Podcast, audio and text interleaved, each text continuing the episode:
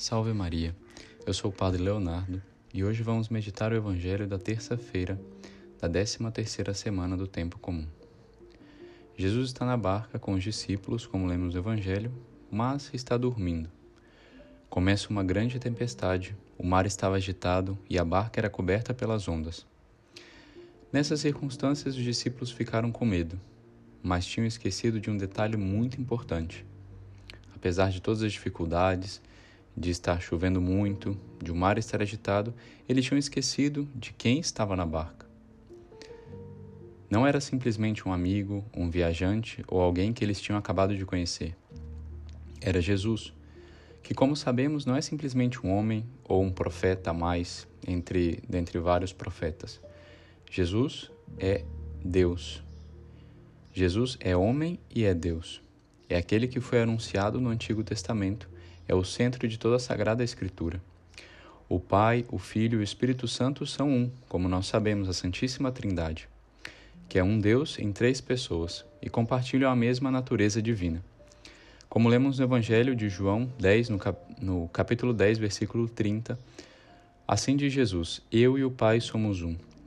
Ou também em João 16, versículo 15: Tudo que o Pai possui é meu.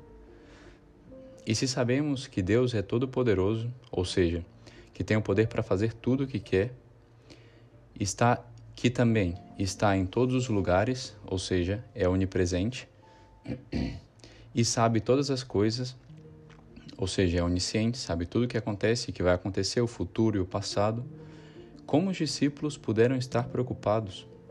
Isso poderíamos nos perguntar. Jesus estava presente na barca, ainda que estava dormindo, mas não deixou de estar presente e não deixou de saber tudo o que tava, estava acontecendo e tudo o que ia acontecer. Ele sabia o que acontecia e ele podia resolver. Por isso a reação de Jesus é enérgica e ele diz: Por que tendes tanto medo, homens fracos na fé? Ou seja, não confiaram em Jesus, os discípulos não confiaram em Jesus que estava ali presente. E o que acontece depois Jesus faz o que sempre pode fazer, com um estalar de dedos ou em um com um, por um milagre, e ele mostra o poder que ele tem, acalmando o vento e o mar. Jesus mostra assim quem está no controle e o poder que ele tem. Ou seja, Jesus pode mudar a história em, com apenas uma, um pequeno ato. E podemos trazer esse evangelho para os dias de hoje e para a nossa vida porque o Evangelho é sempre atual e sempre nos quer nos ensinar e pode nos ensinar alguma coisa. Muitas vezes, ao ver o mundo como está hoje, nos preocupamos e muitas vezes nos questionamos.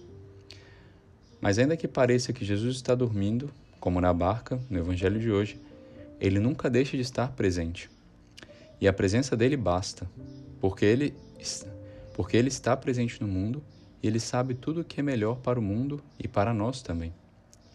Se estamos caminhando na lei de Deus, se seguimos os mandamentos e os sacramentos que Jesus nos pediu, devemos ter sempre confiança que Ele está no controle, tanto no mundo como em nossas vidas.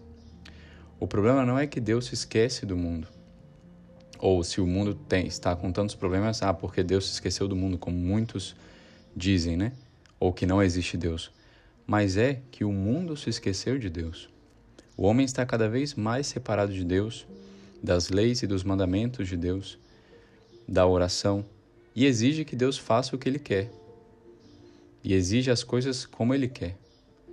Na verdade, quem se decidiu, quem decidiu se afastar de Deus foi a humanidade, foi o homem. Deus está a todo momento gritando a verdade e faz tudo pela salvação dos homens. Mas o coração do homem se tornou duro para entender. Devemos sempre reconhecer com fé que o Senhor não deseja nem permite coisa alguma que não manifeste a sua bondade e o seu cuidado por aqueles que o buscam.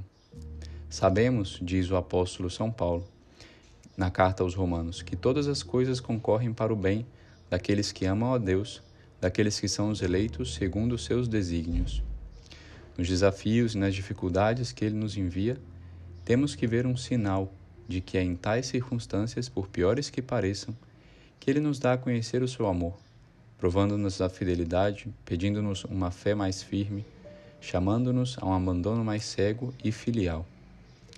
Que a Virgem Maria, portanto, nos ajude a passar firmes por todas as cruzes que temos, que temos que passar nessa vida, pois só Deus sabe por quais dificuldades devemos passar para que depois de vencê-las possamos triunfar com Cristo no céu.